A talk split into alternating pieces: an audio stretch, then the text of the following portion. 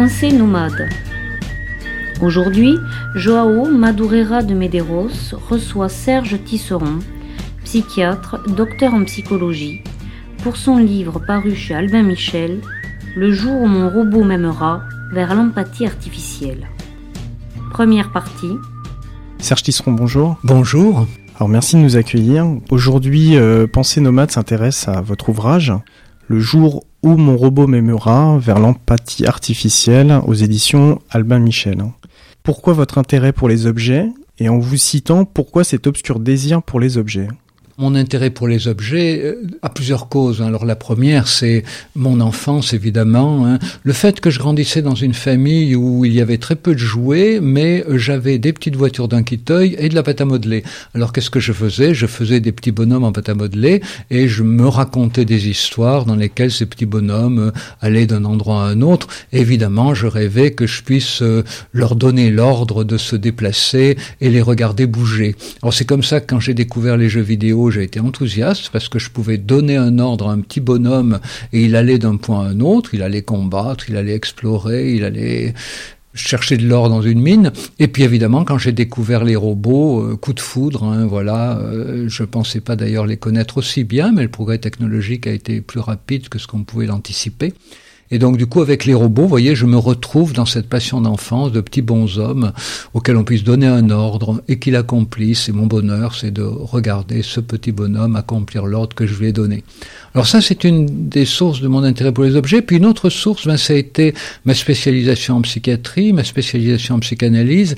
Et là, je me suis aperçu effaré que euh, mes collègues euh, tenaient dans la plus grande euh, indifférence le monde de nos objets concrets, à tel point que ce qu'on appelle objet en psychanalyse, c'est pas un objet comme un fauteuil, un arbre, une bouteille, c'est un être humain. Donc je me suis dit, mais là, il manque quand même quelque chose d'important. Moi, c'est les petits bonhommes de pâte à modeler qui m'ont tenu compagnie quand j'étais petit. Donc euh, je me suis mis à faire valoir hein, une réflexion autour des objets avec des outils euh, psychologiques, psychanalytiques, pour montrer que nos relations aux objets sont affective hein, et que nos objets parfois sont aussi importants que des humains, voire plus importants pour nous encore que des humains. Donc y a tout un territoire que la psychologie n'avait pas exploré et que j'essaye d'explorer ben, depuis euh, comment l'esprit vient aux objets en 98 jusqu'à le jour où mon robot m'aimera en 2015. Dans l'univers de la science, enfin de, des sciences sociales, on a une pensée bourdieusienne, on a une pensée foucaldienne, est-ce qu'il y aurait une pensée euh, ou euh, parce qu'effectivement euh, ce que ce que vous avancez là, euh, oui, vous avez mis en valeur quelque chose qui était peut-être resté obscur jusqu'à présent. Oui, c'était un domaine ignoré, mais ignoré de notre culture. Hein. Il faut bien se rendre compte que notre culture est, est l'héritière d'un double héritage, hein, l'héritage du christianisme d'abord, et puis l'héritage de la pensée des Lumières. Alors, du quelque côté qu'on se tourne, euh, des deux côtés, euh, les objets sont mal vus. Hein, vous savez que dans le christianisme, nous sommes censés ne pas nous attacher au bien de ce monde. Euh, voilà. Alors, on s'attache quand même, mais parfois on s'en confesse. Voilà. Et, et, puis avec le siècle des Lumières, eh bien évidemment, l'héritage du christianisme dans le, mépris des objets a été renforcé, puisque vous savez que le siècle des Lumières a, qualifié d'animisme le fait de croire que les objets pourraient avoir certains pouvoirs. Hein. Et, et, le drame, c'est que euh, dans euh, ce rejet de l'animisme, c'est trouvé aussi rejeté autre chose qu'on confond parfois avec l'animisme, qui est l'anthropomorphisme. Alors c'est quoi l'anthropomorphisme? C'est le fait que l'être humain ne jamais de projeter sur son environnement euh, ses émotions, ses sentiments, ses pensées. Et d'ailleurs, c'est comme ça que nos lointains ancêtres ont pu survivre. Hein. Ils n'avaient pas de griffes, ils n'avaient pas de, de dents puissantes, ils n'avaient pas de carapace, ils couraient pas très vite, mais nos lointains ancêtres avaient la capacité de projeter leurs émotions sur l'environnement, et quand ils voyaient s'approcher un loup, ils essayaient de deviner si le loup était bienveillant ou malveillant, et ils le faisaient comment? Ben, En projetant leurs propres émotions sur le loup. Et puis, ils pouvaient aussi les projeter sur euh, euh, les arbres, les nuages. Et alors, euh, évidemment, sur les arbres et les nuages, ben, ça n'avait pas de conséquences autres que religieuses, mais sur les loups, ben, ça a permis à l'homme de s'apercevoir que certains loups étaient plutôt bienveillants, en tout cas n'étaient pas malveillants, ils les ont apprivoisés, c'est devenu les chiens. Et donc du coup, cette capacité de l'être humain à projeter constamment ses émotions, ses pensées sur l'environnement a subsisté, subsiste encore, et, il est arrivé à chacun d'entre nous hein, de, de pester contre un objet. Euh, voilà, ma voiture tombe en panne le jour où j'ai un rendez-vous important, je lui dis écoute, non, tu vas pas me faire ça aujourd'hui, ma machine à photocopier ne marche pas, je, tape dessus en disant mais enfin quoi, euh, euh, tu vas marcher, oui, sale bête, voilà. Donc nous ne pouvons pas nous empêcher de prêter des émotions et des pensées aux objets de notre environnement, mais nous ne sommes pas pour autant animistes parce que cela ne s'accompagne pas de la croyance hein, que ces objets auraient en réalité les pensées ou les émotions que nous leur prêtons. Le problème, c'est que le siècle des Lumières, en quelque sorte, nous a fait jeter le bébé avec l'eau du bain, dire en condamnant l'animisme, il a condamné d'une certaine façon l'anthropomorphisme. Il nous faut absolument aujourd'hui nous réapproprier cet anthropomorphisme voyez d'ailleurs le succès qu'a eu récemment cette euh, japonaise euh, qui a expliqué combien il fallait prendre soin du linge de maison, hein, et cela a touché beaucoup de gens parce que c'était une dimension qui est vécue euh, par toutes les ménagères, par tous les gens qui s'occupent de leur linge, mais c'est une émotion qui n'avait pas droit de citer. Voilà, il est important de reconnaître que nous avons avec les objets qui nous entourent des relations affectives et pas seulement des relations utilitaires. Il faut garder l'anthropomorphisme Dénoncer l'animisme, oui, parce qu'il peut nous faire courir beaucoup d'erreurs, mais euh, garder l'anthropomorphisme, qui est une relation essentielle, euh, un élément essentiel de notre relation au monde. Le lien que vous avez fait avec euh, donc cette japonaise, hein, si je peux dire de cette façon-là, puisque dans le livre et, moi en vous lisant, hein, moi je suis de la génération donc je suis né dans les années 70, j'ai grandi dans les années 80 et en vous lisant, j'avais l'impression de revoir toute ma culture japonaise me revenir avec des, des films, enfin des dessins animés, parce que effectivement vous l'évoquez dans votre livre, les Japonais ont un autre rapport à l'objet qui est complètement différent d'une autre. Oui, c'est là qu'on s'aperçoit que deux cultures qui sont technologiquement très avancées peuvent pourtant être bâtis sur des fonds culturels totalement différents. Hein. Et euh, par exemple, les couturières euh, conservent au Japon les aiguilles usagées, les remettent dans un temple et euh, régulièrement il y a la cérémonie des aiguilles. C'est quelque chose de totalement inimaginable dans notre culture. Mais il faut se rendre compte que en nous privant de cela, eh bien, nous nous amputons d'une partie de nous-mêmes. Hein. Et la preuve, d'ailleurs, c'est le succès des marchés opus, dans lesquels des générations achètent quoi? Ben, Les objets qu'ils ont vus chez leurs parents et leurs grands-parents et dont leurs parents et leurs grands-parents s'étaient débarrassés. Les marchés opus sont des sont pas des endroits dans lesquels on se crée une culture, c'est des endroits dans lesquels on essaye de récupérer des objets qui ont été hélas abandonnés trop rapidement euh, à l'indifférence par les générations précédentes. Pourquoi aujourd'hui euh, le robot? Pourquoi vous intéressez au robot? Et puis à cette phrase qui est quand même assez euh, intéressante, c'est l'empathie artificielle. Alors, l'empathie artificielle, c'est pas moi qui l'ai inventée, hein, c'est les informaticiens. Alors, à quoi correspond-elle? Ben, Il faut comprendre que les robots font peur à beaucoup d'entre nous. on est fasciné par les robots, mais en même temps, on s'en inquiète. Vous savez, les menaces sur les emplois, les menaces sur les libertés. Le robot, ça sera une machine qui rendra de grands services, mais à quel prix? Ben, Au prix d'être branché en permanence euh, euh, sur un serveur auquel aura accès son fabricant. Ça veut dire que le robot prélèvera nos données en permanence et fera courir sur nous, sur nos libertés, de bien plus grands dangers que font courir d'ores et déjà nos smartphones et nos ordinateurs qui capturent déjà nos données, mais de façon explicite. Les robots captureront nos données de manière permanente et implicite. Donc danger sur les emplois, risque sur les libertés. Les robots font peur et en même temps euh, les robots euh, paraissent étranges, hein, proches de l'homme, mais pas vraiment des humains. Le robot, c'est un objet qui ressemble à un humain, mais qui n'est pas vraiment un humain. Euh, si on le voit comme un humain, il ne faut pas oublier qu'on peut le débrancher. Si on le voit comme un objet, ben on s'aperçoit qu'on peut lui parler.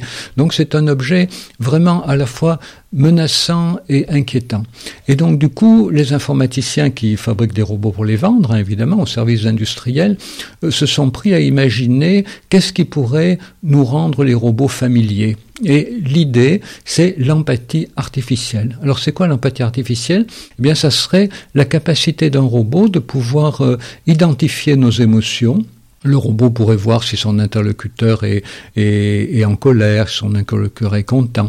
Et donc le robot pourrait donc adapter sa réponse à l'état émotionnel de son interlocuteur.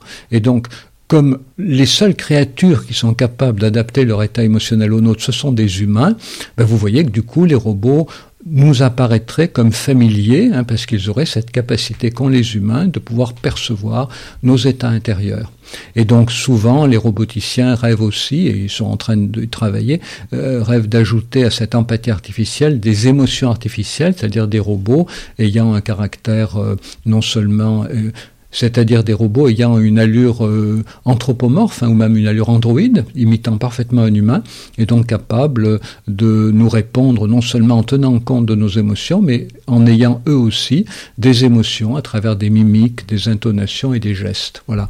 Donc l'empathie artificielle, c'est un oxymore, hein, il faut le dire. Hein, il n'y a pas d'empathie artificielle, mais c'est la capacité d'un robot de simuler deux composantes de l'empathie qu'on appelle l'empathie affective, capacité de reconnaître les émotions d'autrui, et l'empathie cognitive, capacité de comprendre d'où vient l'origine des émotions chez quelqu'un grâce à la connexion du robot à Internet, et puis en plus émotion artificielle, capacité du robot de répondre à l'humain en simulant les émotions humaines.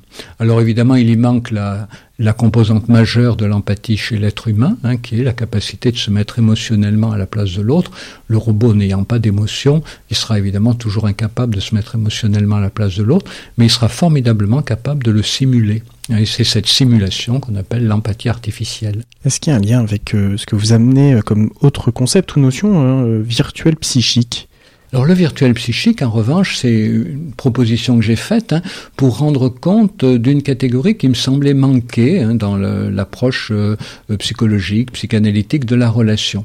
Alors, euh, pour comprendre le virtuel psychique, il faut comprendre qu'il n'est ni l'imaginaire ni le réel. Hein. L'imaginaire, c'est ce que je, tout ce que je peux imaginer des autres quand ils sont pas là. Voilà, j'ai un imaginaire de mes enfants, de mon patron, euh, de ma femme voilà. Et, ça, c'est à usage interne. Alors en revanche, quand je rencontre euh, mon fils, euh, ma femme, mon patron, je mobilise euh, quelques représentations privilégiées qui me sont celles qui me sont utiles pour rentrer en relation avec lui ou avec elle. Hein, c'est ce que j'appelle l'objet virtuel. Cet objet virtuel, il est tout à fait normal. Hein.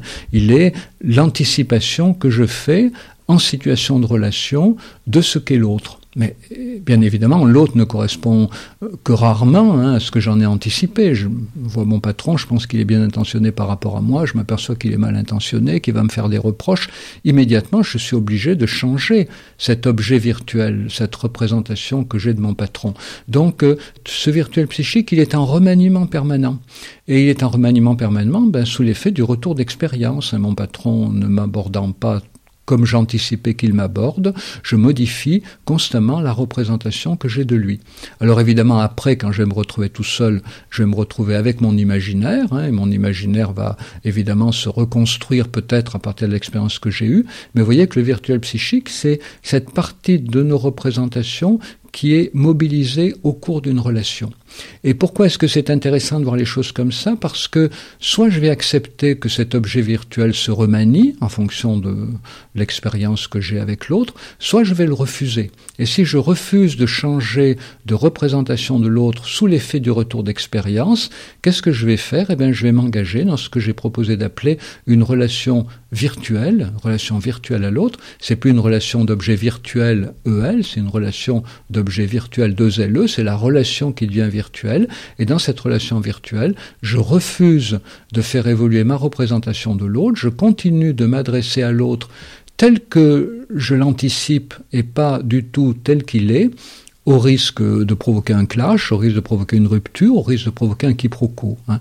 Et on s'aperçoit que euh, il est plus difficile de modifier la représentation qu'on a de l'autre quand on interagit à travers les outils numériques, quand on interagit en face à face. Hein. Quand on interagit en face à face, on a les mimiques de l'autre, la posture de l'autre, le corps de l'autre, hein, qui nous rappelle à l'ordre si euh, on engage une représentation de l'autre euh, qui correspond pas à sa réalité.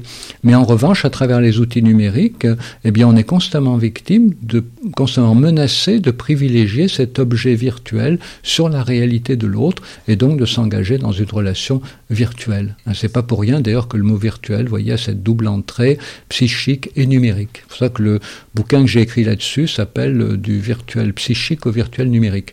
Et je pense d'ailleurs que l'être humain n'aurait jamais construit les technologies de l'interaction à distance hein, s'il n'avait pas voulu objectiver euh, ce virtuel psychique. Le virtuel numérique s'est construit sur le virtuel psychique avec cette nécessité d'actualisation à tout instant euh, des représentations qui sont mobilisées toute la description que vous avez pu donner là maintenant, euh, et, et, ça sera ma dernière question euh, pour, euh, pour finir cette première partie, c'est que plus loin dans, dans, le livre, vous parlez d'affordance, et, c'est l'affordance, c'est aussi cette capacité à anticiper l'environnement dans lequel on se situe, qui est très proche, effectivement, vous l'avez expliqué tout à l'heure, des jeux vidéo. Donc quel lien, en fait, quel glissement on peut faire entre le virtuel psychique et l'affordance, qui serait plutôt l'espace, l'environnement oui, alors le virtuel psychique, ce sont des représentations en situation d'interaction. Et qu'est-ce que c'est l'affordance Eh bien, c'est le fait qu'un objet se présente à nous de telle manière que pratiquement en le voyant, nous en avons déjà le mode d'emploi. Hein, si vous voulez, l'affordance, c'est, le fait qu'un objet se présente à nous à travers la représentation privilégiée que nous en avons. Et les designers, les industriels travaillent beaucoup aujourd'hui pour que les objets aient la meilleure affordance possible, c'est-à-dire pour qu'ils collent le mieux possible à la représentation que nous en anticipons. on a un objet pour, euh, pour entrer en relation avec quelqu'un, ben, si on entre en relation avec quelqu'un, on lui tape sur l'épaule, euh, on lui serre la main, eh bien l'objet, on va le toucher, on va le caresser. Et voyez, c'est Steve Jobs, hein, l'idée qu'on entre en relation avec un objet en le touchant, comme on entre en relation avec un humain en le touchant. Voilà. Et donc ça, c'est typiquement une belle réussite de la Fordance, hein, c'est-à-dire que nos représentations relationnelles anticipées au moment où la relation se noue, ben, ces représentations trouvent euh, un terrain d'expression naturel à travers les caractéristiques de l'objet. Merci euh, Serge Tisseron euh, pour cette première partie. On se retrouve euh, donc la semaine prochaine. Merci à vous.